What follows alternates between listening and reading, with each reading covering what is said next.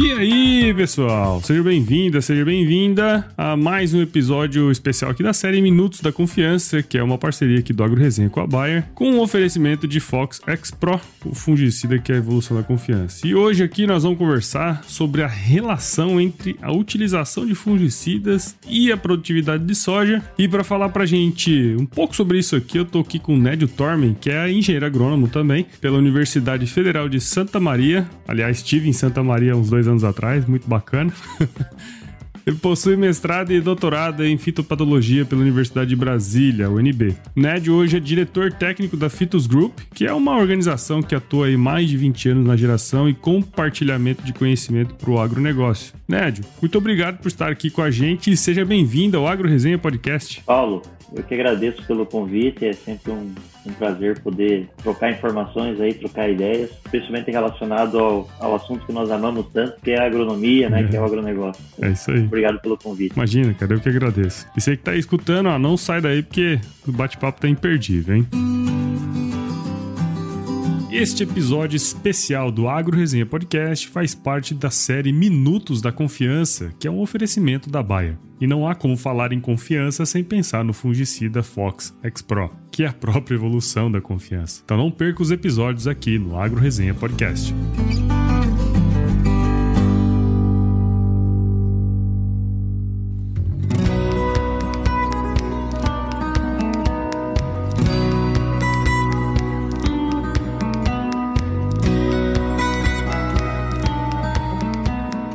E Nédio, antes da gente entrar aqui no tema, né, propriamente dito desse episódio, acho que seria legal, cara, sempre quando eu trago pessoas de fora, né, eu tento entender um pouquinho, um pouquinho da história dela, né? Mas seria legal se você pudesse contar um pouquinho aí da sua história pra gente, cara. Perfeito. Bom, eu sou natural de Campos Novos, que é uma cidade do interior de Santa Catarina. Sou filho de produtores dos, dos dois lados, digamos assim, das duas é. famílias, né? Me criei em um ambiente agrícola, boa parte da minha vida foi em em fazenda, em sítio, então a agricultura, agronomia sempre teve muito relacionada com o meu dia a dia. Uh, depois do ensino médio, eu fiz curso técnico em agropecuária. Entre o curso técnico em agropecuária e entrar na Universidade de Santa Maria, eu tive uma experiência curta aí, de um pouco menos de um ano em uma cooperativa. E depois eu fui para Santa Maria, aonde eu conheci a Fitos, né? Comecei como estagiário na Fitos lá em 2006, 2007. Fiquei até me formar em 2011. Depois de 2011, eu migrei para o Centro-Oeste para começar, digamos assim, uma estrutura nova de pesquisa da Fitos aqui na região e entrei em contato com a UNB, fiz mestrado, fiz doutorado em fitopatologia, que é a minha área específica de conhecimento, e desde então continuo na FITOS, né, com funções diferentes, né, depois pesquisador e agora com a função de pesquisador e, e diretor técnico para essa região centro-norte, mas uh, trabalhando sempre direto aí com, diretamente com fitopatologia, com controle de doenças, que é nosso, o nosso chão. Legal. Nossa, eu, eu brinco com a turma aqui, Nédio, Sempre quando chega um gaúcho que veio. Gaúcho não, né? Pessoal do sul, a gente brinca aqui no centro-oeste assim, né? O pessoal vem do sul, na primeira leva veio para plantar, a segunda veio para trazer conhecimento. Não sei se é. Porque assim, é mais ou menos isso, né? Você vê hoje muita gente do sul que subiu nessa segunda leva aqui, sei lá, a partir dos anos 2000, sei lá. O pessoal veio trazer conhecimento também, né, cara? Acho que isso é um negócio bem interessante, que é uma segunda migração aí do pessoal do sul para cá, né? É, exato. É uma espécie de uma segunda segunda migração mesmo, né? Eu faço parte dessa segunda migração e o Centro-Oeste é uma região fantástica para quem gosta de agricultura e quem trabalha com agricultura, né? Então, a pessoa que vem para cá e que conhece acaba se apaixonando e, é. mesmo mantendo as raízes e gostando de muitas das coisas que nós temos no Sul, né? Às vezes fica difícil voltar. Hum. Afinal, tem um CTG em toda cidade, né, cara? É, bem por aí.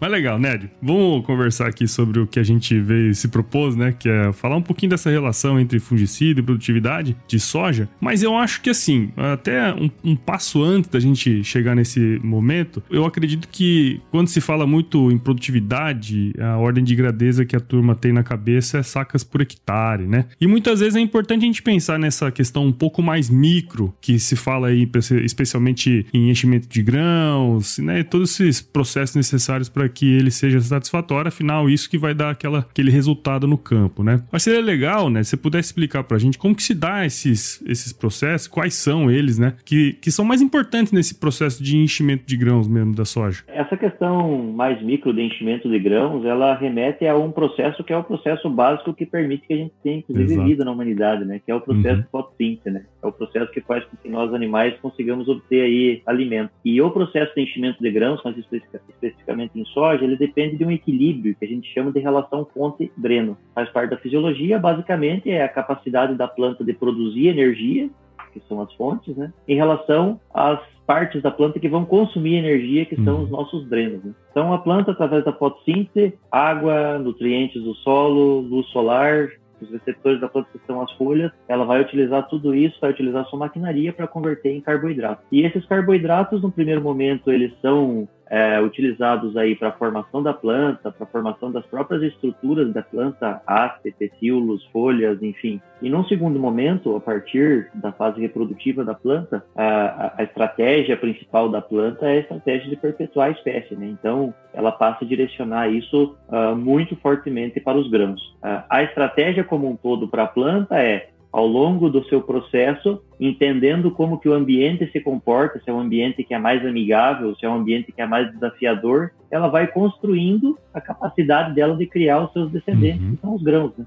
Então, se você consegue dar condições boas, amigáveis para a planta, ela entende, digamos assim, né, vamos usar esse termo, entende que ela pode sim colocar mais grãos e que ela pode sim direcionar mais energia para esses grãos, porque se o ambiente é amigável, muito provavelmente ela vai conseguir fazer esses grãos chegar, chegarem inteiros lá no final, né? E aí, dentro desse sentido, qualquer estresse seja biótico ou seja abiótico, uh, que interfira nesse ambiente amigável para a planta, vai ter como consequência direta a diminuição de translocação desses carboidratos uh, para os grãos ou a antecipação de processos. Uhum. Então, por exemplo, eu poderia ter um grão que pesa 0,20 gramas, mas como o ambiente está muito ruim, eu prefiro que ele pese só 0,15, que seja um grãozinho menor, mais miúdo, mas que eu tenha certeza que eu vou conseguir concluir o ciclo dele, Sim. ele vai ser uma semente que vai conseguir gerar uma nova planta. Então, a estratégia geral da planta é mais ou menos essa. Assim, até não é um exemplo muito legal, né, de se falar, mas é, se você pega regiões no mundo que tem uma alimentação ruim para criança, acontece a mesma coisa, né? A criança vai se desenvolver menos, né? Acho que é, é o mesmo caso da planta aí, acho que trazendo para um, um contexto um pouco diferente, mas para explicar, né? Porque é justamente isso. Se a, se a planta não está num, num, num, ambiente inter, interessante para se desenvolver, obviamente que ela vai destinar menos energia ali para aquele, aquele processo, né? E tem uma coisa muito interessante, né? Que até tá aqui na, pra gente falar um pouquinho, mas assim, 10 gramas no peso de mil grãos representa uma coisa, uma, uma, uma coisa bem grande, né, cara? No final, quando você pega em sacas por hectare, né? Mais ou menos 5 sacas por hectare. Quer dizer, então uma diferença muito pequena que a gente tá falando no micro, ele pode representar uma coisa grande no final, né? Quando você fala em numa escala de grandeza maior, né? Exatamente, Paulo. Quando fala em produtividade de soja, sabe que existe um, uma infinidade, um oceano aí de, de, de processos complexos, mas uhum. no final do dia, ele se resume a duas coisas básicas: quantos grãos eu tenho por área e qual é o peso desses grãos. Né? Então, se você fizer algumas relações nesse sentido que você colocou, por exemplo, é normal você ter em torno de 300 mil plantas de soja por hectare, tem 200 em alguns casos, tem 400 uhum. em outros, é normal, 300 é um número mediano que representa bem.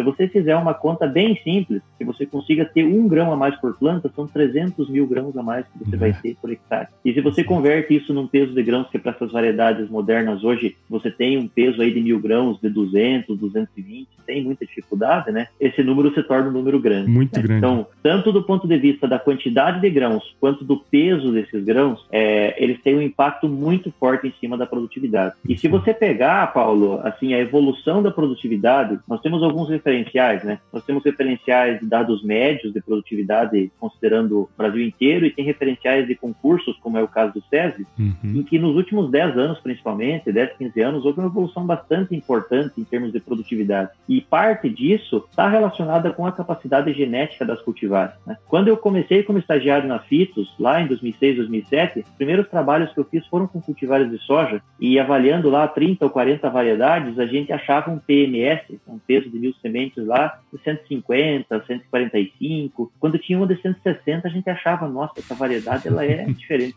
Eu faço os mesmos trabalhos hoje aí, 15 anos depois, e nós temos variedades que elas têm 230, 240 de PMS. Né? Só que ela só vai conseguir ter 230, 240 de PMS se ela tiver uma condição muito boa de fertilidade, se ela tiver uma condição muito boa de ambiente e principalmente se eu proteger essa planta de coisas que atrapalhem esse processo aí, principalmente do ponto de vista biótico, que é algo que está um pouco mais sob o nosso controle. Controle, né? Exato. Bacana essa visão e abre um pouco a mente também, né? Quando a gente conversa aí de produtividade, né? Porque produtividade por si só ela não vem, né? Tem todo um conjunto aí que você comentou que eu acho que é legal.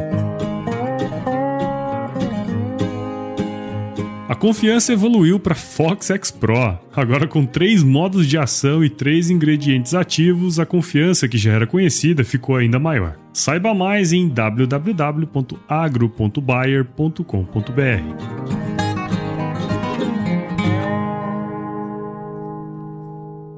E você falou também, né, que assim, as folhas aí, obviamente, têm um papel é, super importante nessa produção de fotoassimilado, na síntese de fotoassimilados aí na planta, né? Que aí, obviamente, vai ser importante no enchimento de grãos. Acho que seria legal, o Neto, se você pudesse explicar pra gente qual é o impacto dessa perda, da perda antecipada de folhas, né? Porque uh, acho que tem tudo a ver com o que a gente tá falando aqui hoje. Sim, as folhas, elas são os principais responsáveis aí pela produção de energia, de fotoassimilados, de carboidratos, né, que é o que no final das contas é o que vai ser responsável pelo enchimento de grãos. Na verdade, todas as estruturas que têm clorofila têm a capacidade de produzir energia, de produzir esses fotoassimilados. Entretanto, as folhas, pela sua estrutura, pela sua conformação, pela sua posição, são os principais órgãos. Né? Uhum. É, e puxando um pouquinho novamente para aquela questão da relação fonte-dreno, é, uma folha, ela é como se fosse uma indústria. Né? Então, ela produz energia mas para produzir energia, ela precisa gastar um pouco de energia para manutenção dos processos básicos dela. Né? Uhum. Então, quando a gente fala em fotossíntese, uma folha ela vai ser mais eficiente quanto maior for o que a gente chama de fotossíntese líquida, que nada mais é do que a diferença entre aquilo que produz energia e aquilo que ela gasta. Claro. E aí tem alguns aspectos que favorecem, né? Se ela tem uma insolação maior, uma radiação, ela recebe mais energia luminosa, ela vai ser mais eficiente, então a posição interfere. Se você tem ela atacada ou não por pragas, por, por doenças, isso interfere na capacidade dessa folha. E a planta, é, eu, eu brinco sempre quando eu converso com os produtores, que a planta é o melhor administrador que existe. Porque uma folha, ela, ela, ela gasta um pouco de energia e ela produz um pouco de energia. Quando essas duas coisas se equivalem, é algo que a gente chama em fisiologia de ponto de compensação. Né? A partir desse ponto, ela é superavitária, né? ou seja, ela está produzindo mais que consome, então ela é muito boa para a planta. Se ela passa a produzir menos do que ela consome, ela é deficitária. E o que, que a planta faz? A planta, através de processos fisiológicos, através de hormônios, aumenta a produção de etileno, aumenta a produção de ácido abscísico e essa folha acaba sendo derrubada para o chão. Né? Uhum. Ou seja, a planta é melhor administradora. Ela entendendo que aquela folha não está mais dando lucro, entre aspas, ela descarta essa folha para que outras folhas em posições melhores possam fazer esse trabalho. E quando você tem, por exemplo, uma soja que passa para a fase reprodutiva, você tem inicialmente a formação de flores. Essas flores elas são convertidas ou elas fixam em legumes, que são as vagens, né? Uhum. O termo mais correto é legumes, mas no campo nós usamos muito mais o termo vagem. Uhum. Uh, e posteriormente você tem grãos dentro desses legumes que vão ser enchidos. Né? Então, uh, esse processo de enchimento de grãos, ele faz com que boa parte da energia produzida seja direcionada para os grãos. Se por alguma razão eu perco essa folha, que foi o ponto que você colocou, tem dois impactos principais. O primeiro é que, se você considerar a quantidade total de nutrientes e carboidratos que vai para o grão, mais ou menos a metade, né? Vamos arredondar aqui para facilitar a linha de uhum. raciocínio. Ela, a origem, ela é de realocação de translocação de partes da planta que já foram formadas. A planta construiu toda uma estrutura, haste, pecíolos, folhas ao longo do seu ciclo vegetativo. Quando chega no reprodutivo, parte da energia e dos nutrientes que estão nessas estruturas, ela começa a ser enviada para o grão, para encher o grão. Mais ou menos a metade do que, do que enche no grão. Uhum. E a outra metade, ela é produzida através do processo de fotossíntese, vamos dizer assim, em tempo real. Naquele momento específico. Então, se eu tenho, por qualquer razão, seja biótica, seja abiótica, uma queda prematura da folha, o primeiro impacto é que eu perco parte dos nutrientes que poderiam ser enviados para a folha uhum. e eu perco a capacidade que aquela folha teria de alimentar aqueles grãos em específico. E aí, entrando mais especificamente, dentro da fisiologia da soja, a responsabilidade primária de alimentar aquela cachopinha de vagens, aquela cachopinha de legumes que está ligada a um nó, uhum. é da folha que está ligada ao mesmo nó. Uhum. Então, se essa folha cai, aquele, a, a, todos os grãos que dependem da alimentação que estão ligados àquele nó vão ser os mais prejudicados no primeiro momento. Uhum, entendi. Não, cara, é interessante. Você falou, né? Bom, a folha, a, a planta é a maior administradora que tem, né? Será que é por causa disso que chama folha de pagamento, né? Quando dá problema no, no, na empresa, manda embora a turma.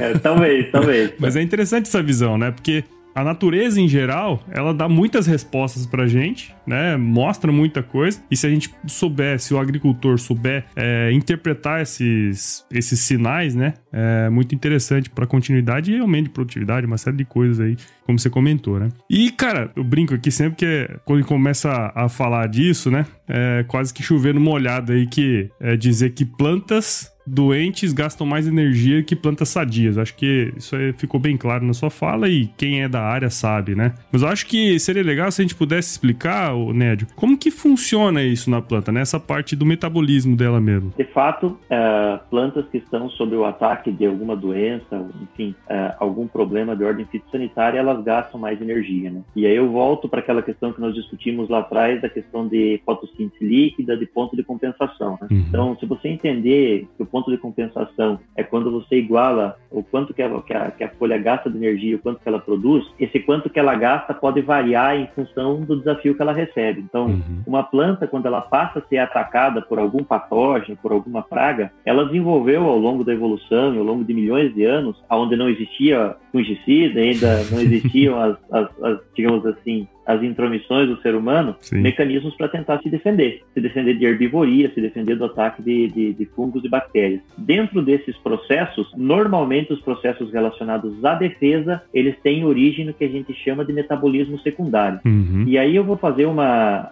uma distinção, né? Metabolismo nada mais é do que os processos que a planta tem para ela poder funcionar os processos que fazem a célula de uma planta funcionar e, por consequência, a planta inteira. Uhum. E nós dividimos esse metabolismo, metabolismo primário e metabolismo secundário. Primário é tudo aquilo que é essencial para a planta, ou seja, sem aquilo ela não consegue completar o ciclo. Uhum. Então, por exemplo, a fotossíntese é um processo primário, metabolismo primário. A respiração é um metabolismo primário, porque pega a energia que está armazenada e converte ela em energia prontamente utilizável, digamos assim. É. A transpiração, que é um processo que regula a temperatura da planta planta e permite a saída de água, a entrada de CO2. Então, todos esses são processos relacionados ao metabolismo primário. Uhum. Já o metabolismo secundário, ele não está presente em todas as plantas e ele não está presente o tempo todo e ele não é essencial, ou seja, se ele não existir, a planta ainda assim consegue completar o seu ciclo. Porém, o metabolismo secundário é uma espécie de adaptação que permite à planta reagir a condições ambientais adversas, temperatura, umidade, vento ou a fatores bióticos, ataque de doenças, ataque de pragas. Então, por exemplo, é, existem plantas que, quando são atacadas por uma lagarta, elas liberam substâncias no ambiente que plantas perto conseguem perceber e elas têm modificações estruturais que fazem com que a lagarta não goste tanto, por exemplo, de se alimentar. Uhum. Dentro do mundo de pragas, que não é a minha área, e estou correndo o risco de falar bobagem. Quando você fala em doenças, é da mesma forma. Então, por exemplo, uma planta ela começa a ser atacada por uma doença numa folha lá do bacheiro. Lá. Quando a planta percebe que ela está sendo atacada, existe um desencadeamento de uma série de, de sinalizadores internos que são sistêmicos, que circulam por toda a planta e que vão alertar para a planta inteira de que ela está sendo atacada ou desafiada. Uhum. E aí, a consequência é que alguns compostos que são usados para combater a doença, eles começam a ser desenvolvidos, certo? certo? Bom, o metabolismo secundário tem alguns grupos principais, por exemplo, terpenos, que são muito conhecidos, compostos fenólicos, que são conhecidos, e para a produção deles, obviamente que é necessário utilizar energia. Né? Uhum. Nada se produz sem que você coloque alguma energia nele. Né? Claro. Então, o processo de indução de defesa, indução de resistência que é desencadeado e que faz parte do metabolismo secundário, ele envolve um gasto de energia. Para que ele seja efetivo, depende de algumas coisas, né? O primeiro fator básico é que tem energia disponível. Né? Uhum. E aí, muitas vezes, você é encaminhado para um cenário em que não necessariamente você quer que a planta direcione energia para isso. Ele pode ser positivo em alguma fase específica da planta, em algumas situações específicas, mas não ao longo do ciclo todo. Especialmente se nós pegarmos hoje o padrão de produtividade que se busca em áreas altamente tecnificadas. Uhum. É, os campeões do CSG estão ficando acima de 100 sacos por hectare já há 4, 5 safras, né? Então, quando você fala num nível de produtividade tão alto, desvios de energia, digamos assim, eles não são bem-vindos, principalmente na fase reprodutiva da soja. É, não, e isso representa uma perda desnecessária, né, no, no ponto de vista global aí da fazenda, mas é interessante esse ponto, né? E acho que e, isso abre a margem aqui para a gente tratar de outro assunto, que é justamente isso que você falou, que é o controle de doenças através de fungicidas nesse cenário, né? Acho que seria legal também, né, se você pudesse mostrar para a gente a importância de fazer esse bom manejo de doença, né, utilizando o, o fungicida aí, né? O, manejo de doenças, e aí entrando mais especificamente em fungicidas, ele é realizado por uma razão bem simples, porque se nós não fazemos, nós perdemos em produtividade. Essa relação claro. ela é direta, ela é clara, não é novidade para ninguém. Como é que isso funciona olhando na planta e fazendo um link com o que nós falamos do processo de fotossíntese, de encaminhar carboidrato para os grãos, do processo de queda de folhas que você mencionou, certo? Uhum. Imaginando que a alimentação primária daqueles grãos que estão ligados ao nó depende da folha que está no mesmo nó, o que acontece é que quando eu perco essa folha mais precocemente, e aí fazendo um link disso com a questão de doenças, que seria o agente que causaria a queda dessa folha, uhum. é, ela faz com que essa, esse nó da planta não tenha mais capacidade de produzir energia. Ele vira apenas um dreno. E aí, bom, pode vir energia de outros lugares? Pode. No caso da soja, principalmente do segundo nó acima e do segundo nó abaixo. Por que o segundo? Porque ele está do mesmo lado. Uhum. Se você pegar o primeiro acima e o primeiro abaixo, ele está num, num, lado oposto, porque o crescimento da, das folhas de soja ele é alterno espiralado, né? ele cresce como helicoidal. Então, seria do segundo acima do segundo abaixo. Quando uma folha cai em determinado nó, normalmente o segundo abaixo já não existe mais, porque normalmente você tem queda primeiro das folhas que estão mais embaixo. E existe um outro aspecto que é as raízes estão embaixo da terra, elas não produzem energia, elas não uhum. fazem fotossíntese, mas elas precisam de energia, né? Tem os rizóbios lá que fixam nitrogênio, tem que mandar energia para os rizóbios, tem que mandar energia para a raiz crescer. Então essa energia que não pode mais ser produzida naquele nó, ela pode vir de outros lugares. Só que quando ela vem de outros lugares, eu aumento número de drenos, mas não aumento o número de fontes. E aí a relação direta é que se eu teria, por exemplo, 10 grãos com 200 de peso de mil sementes, eu posso manter os mesmos 10 grãos, mas eu terei 160 ou 170 porque eu estou dividindo a energia que estava disponível. Claro. Assim, trazendo para um cenário bem simples, é a mesma coisa que você ter 10 pessoas comendo 10 quilos de carne e aí você passa a ter 30 pessoas. É não tem matemática diferente. Você vai ter que dividir a carne, é, não é mais um quilo para cada um, é 300 e poucas gramas para cada um. Essa é a, é a matemática que a planta acaba fazendo. Bom, qual é a nossa ideia em termos de soja? Nós queremos produzir o máximo possível. Né? Uhum. Se nós queremos produzir o máximo possível, eu tenho que tentar evitar esses processos que me roubam produtividade. Né? E a queda precoce de folhas hoje é um dos principais causadores, aí, na minha opinião, de quebra de produtividade, que é em muito dependente da ocorrência de doenças, mas também de questões fisiológicas. Aquelas folhas do bacheiro, elas naturalmente recebem menos luz, porque o dossel da planta fecha. É naturalmente o lugar onde as doenças começam mais cedo. Então, quando eu relembro aquela relação lá do ponto de compensação, né, uhum. do quanto ela gasta e o quanto ela produz, uma folha que está na sombra, ela já está produzindo menos. Ela já é uma folha mais velha, porque ela foi é, criada primeiro. primeiro. Então, a né? capacidade dela, a eficiência dela já é menor. E aí eu coloco mais um processo de doença em cima, ela vai respirar mais, vai gastar mais energia para reagir a esse processo de doença. Ah, na prática, o que acontece é que ela vai atingir, digamos assim, negativamente, ou seja, ela vai voltar para aquele ponto de igualar lá o que ela produz, o que ela gasta, uhum. e aí a planta acaba fazendo com que essa folha caia, mesmo sem essa planta, sem essa folha estar, tá, por exemplo, com toda a área foliar dela comprometida pela doença, que é o que o produtor às vezes, ah, tem mancha-alvo, tem duas lesões ou três de mancha-alvo, por que, que a folha está caindo? Uhum. Porque ela está produzindo menos do que ela gasta. E para a planta isso não faz sentido. É, que muitas vezes não é visual, né? pra gente, como ser humano, mas pra planta tá corroendo a produção dela ali, né? Tá, a, a saúde dela, na verdade, né? E é interessante, até, até para fazer esse episódio, acho que foi bacana a gente seguir essa linha, né? Porque justamente é isso, né? A gente precisa entender todo, toda a base dessa base teórica desse negócio pra gente, é, de fato, entender como utilizar da melhor forma qualquer produto, ou fazer o melhor manejo, na verdade, né? Desse, desse, dessas lavouras aí, né? Bom, cara, para evoluir sempre como a confiança de Fox X Pro, você precisa de conteúdo de qualidade. Então acesse www.agro.bayer.com.br e encontre mais dicas para atingir a melhor produtividade no campo.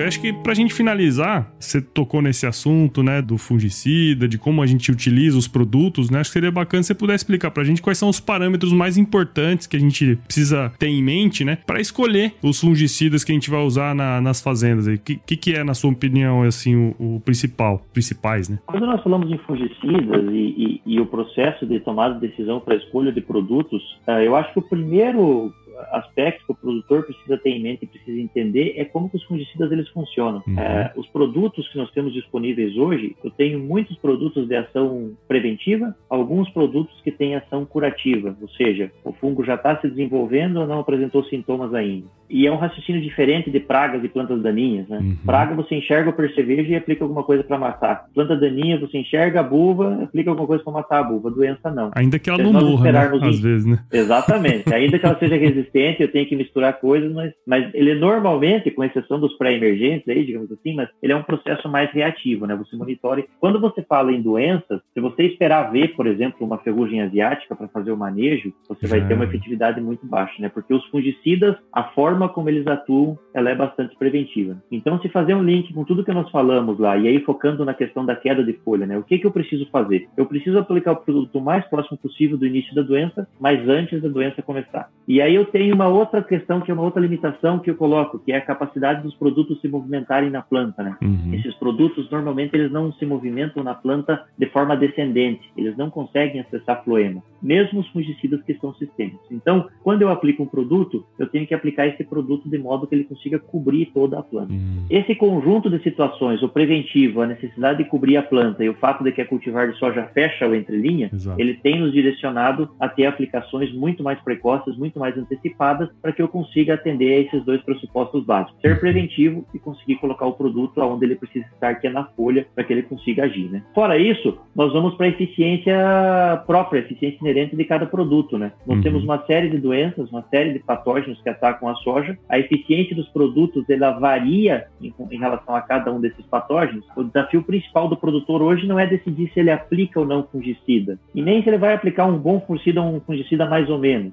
Ele vai aplicar e ele vai ter que aplicar um bom fungicida. A questão é aonde que eu vou aplicar cada um desses fungicidas é. em função dos problemas que eu tenho. E os problemas que eu tenho, eles dependem de cultivar, dependem de clima, dependem de uma série de fatores. Então, é, assim, para resumir a sua pergunta, sem, sem me alongar demais, apesar de ser uma tarefa bastante difícil, né? é, na verdade, é, cada é. pergunta dessa aqui dava um episódio, né? É, é, exato, exato. O produto, ele precisa ser um produto eficiente, esse é o básico, porque é, além do custo do produto em si, você tem todo o custo da operação, de você fazer o fungicida, um custo de oportunidade, porque você vai entrar fazer aquela aplicação naquele momento apenas, você não consegue refazer aquela uhum. aplicação, uhum. você vai fazer outra. É, ele tem que ser um produto que ele tenha um espectro de controle amplo, porque se você pegar a soja hoje, nós não temos uma doença. Houve um tempo que não se preocupava com doença antes da ferrugem. Depois da ferrugem, virou a ferrugem, né? Uhum. Ah, ferrugem, ferrugem. Hoje nós temos a ferrugem no final do ciclo, nós temos antracnose desde cotilédone, nós temos cercóspora, nós temos septória, nós temos a mancha-alvo, nós temos mofo branco, nós temos uma série de problemas que ocorrem de forma concomitante. Então, uhum. o meu produto, ou os princípios ativos que eu tenho no produto que eu aplico, eles de alguma forma precisam ter um espectro um pouco mais amplo para eu conseguir atender a essas necessidades. Uhum. E obviamente, né, é, eles têm que, têm que pagar a conta, digamos assim. Né? Claro. Né? Se o produto é caro, se ele não é caro, se ele é bom, se ele não é bom, eu acho que a grande questão é o retorno econômico que você tem em cima dele. Uhum. O produto, às vezes não adianta um produto, eu vejo muitos produtores fazerem às vezes aplicações com produtos que assim, ah, vou fazer um baratinho porque não está dando muita doença, né? Às vezes não, não, não faz sentido você aplicar um produto que te custa meio saco se ele não retorno no meio saco, uhum. mesmo que seja um custo barato. Né? Então, eu acho que esses são, assim, talvez os, os, os, aspectos mais relevantes, mas eu acho que, que é realmente importante é uh, a ideia de que quando você entra para fazer uma aplicação, uma pulverização, uma operação de manejo, isso vale para outras áreas também, mas focando em doenças, uh, na minha opinião, você precisa entrar com um produto que seja eficiente em função de que você tem o custo de outras ações além do custo do produto uhum. e principalmente o custo da oportunidade daquela aplicação. Em doenças, se você errou o tiro, você não tem uma segunda chance de dar aquele tiro de novo. Não adianta você pensar assim, não, eu, eu fiz uma uma, aplicação ruim, eu vou pegar e misturar dois produtos e aumentar a dose que eu resolvo. Não uhum. funciona assim, porque o modo de ação dos produtos ele não tem essa, uh, essa capacidade. Então, é preciso ser muito assertivo ao longo do processo. Para evitar que aquela folha caia uma semana, dez dias antes e que eu perca peso de grão, se isso foi mais no final, ou que eu perca número de grãos, se isso for muito cedo, uhum. perder a folha muito cedo, aquela flor não vira uma vagem, ela aborta.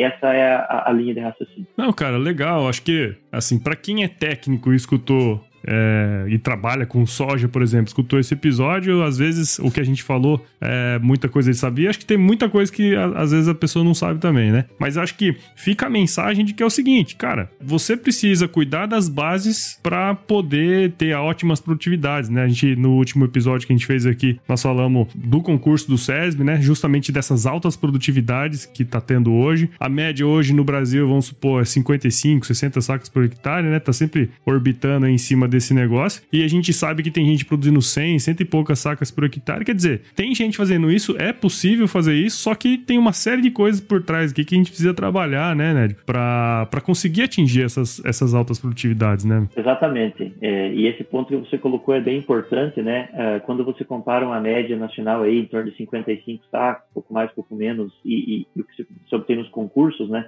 É, se você pegar os dados históricos, o Brasil nos últimos 10 anos ele ampliou a área de soja em mais ou menos um milhão e meio de hectares por ano. É. Esse é um número muito grande. O que significa você dizer, por exemplo, se você pegar a janela dos últimos cinco anos, é, você teve aí 7 milhões e poucos hectares a mais, né? Uhum. E são áreas que estão em processo de formação ainda. Uhum. Então, você evoluiu muito em produtividade, mas tem muitas áreas ainda em formação. E é isso nos encaminha para uma coisa que é bastante importante quando você fala de fungicida, que é a definição de potencial produtivo. O fungicida, ele é um protetor de potencial produtivo. Ele não te dá sacos por hectare a mais, é mas ele evita que você perca. É, e aí tem dois cenários. Né? Tem o cenário de um produtor com uma área que ela ainda não está equilibrada, que falta nutrientes, que falta perfil do solo, que falta uma série de ajustes, e ele quer investir muito em fungicida e às vezes não tem retorno e ele frustra. Uhum. Não é que o fungicida não é bom, é porque ele não atingiu ainda o patamar de produtividade, ou seja, se você olhar a, a, lei do mínimo lá, onde a tabuinha mais baixa do barril vai fazer água vazar e você não consegue encher além daquilo, uhum. ele tem outros fatores, fertilidade, ajuste de cultivar, e por outro lado, você vê produtores que eles têm, quando você olha para o solo, para o ajuste, eles têm uma capacidade de 100, 120 sacos. E às vezes o cara está colhendo 80, uhum. porque ele é apaixonado por uma coisa e ele acaba deixando de lado outra, né? Uhum. Gosta muito de fertilidade, gosta muito do.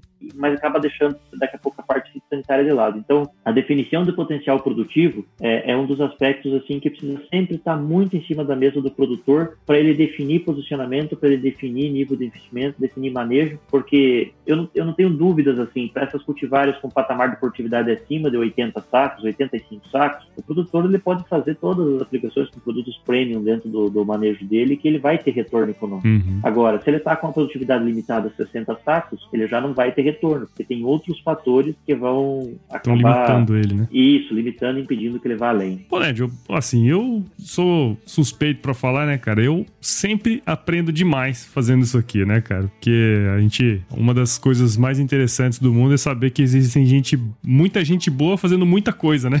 Então é sempre legal conhecer pessoas novas aqui no podcast, obter esse tipo de conhecimento. Então, para mim foi muito rico o nosso bate-papo. Então, já de antemão que eu te agradeço por participar aqui com a gente no Agro Resenha. Tenho certeza que não só eu, como todos os ouvintes nossos aqui que escutarem esse episódio vão ter aprendido bastante, tanto sobre, sobre fungicidas, como que isso isso ajuda, né, a manter a produtividade, não ganhar produtividade, como você falou agora, né? Então, muito obrigado e parabéns pelo seu trabalho, viu? Eu que agradeço aí pelo convite, Paulo. Ah, assim como você mencionou, eu sou suspeito para falar, né? Então, me convidar para falar de fitopatologia não tem horário, não tem dia, é uma coisa, é o, digamos assim, o projeto de vida, né? É eu estou trabalhando diretamente com isso aí há praticamente 18 anos, é o nosso dia a dia. Então é sempre, sempre muito prazeroso poder discutir, e principalmente porque a minha origem é uma origem que, que eu vim do campo, eu sou filho de produtores, e quando eu penso que o meu trabalho ele pode ajudar o produtor a colher que seja 20 quilos a mais de soja por hectare, uhum. eu penso que ele faz algum sentido. Claro. Então essas oportunidades, elas levar informação, levar conhecimento, nem que seja para colocar uma pulga atrás da orelha da pessoa, eu acho que é bastante é, gratificante e, e, a pesquisa, que é o que eu faço e é o que eu amo fazer, me, me proporciona isso diariamente. Então, Legal. agradeço muito pelo convite e estou à disposição. Hein? E é bacana passar isso, né? Como as pessoas são apaixonadas pelo que fazem dentro do agro, né? Acho que isso é uma coisa interessante. Não teve uma pessoa que eu trouxe aqui que não era apaixonada pelo que ela fazia. Mas de qualquer maneira, né, como que a galera aqui do Agro Resenha pode acompanhar o seu trabalho, mesmo da Fitos Group? E como é que a gente pode é, deixar aqui um recado aí turma, ou onde te encontrar? Ah, perfeito. A, a Fitos ela está presente em todas as mídias sociais aí, então uhum. se o uhum. pessoal procurar inserindo o nome Fitos ou mesmo o meu nome, é, vai ter acesso aí através das mídias sociais. E nós temos também um portal que chama elevagro.com, que é um portal de conhecimento que começou lá atrás com o nosso Clube Fitos, né, onde nós uhum. utilizávamos para colocar fotos e colocar algumas, como se fossem um, um, algumas realidades do dia a dia. Claro. E hoje ele se transformou nesse portal Elevagro, que é um portal de conhecimento, tem lá palestras, fotos, textos, gráficos, enfim, cursos, treinamentos, né? Uhum. É, se o pessoal quiser ter acesso a, a, boa parte da informação que nós produzimos, ela está colocada dentro desse portal Elevado, ou então através das mídias sociais todas aí, é, vai encontrar a com facilidade. Muito bom, então, Ned, vai estar tá tudo aqui na descrição desse episódio, o pessoal vai poder acessar. E, cara, muito obrigado de novo. E aí eu sempre brinco com a turma aqui, ô Ned, que se chover não precisa molhar a horta não, viu? ai, ai.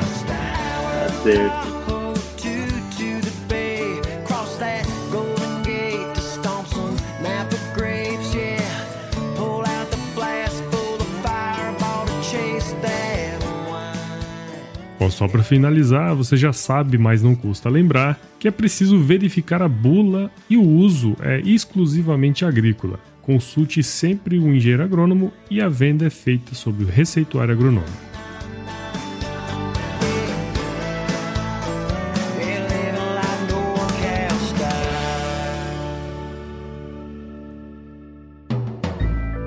Mais um produto com a edição Senhor A.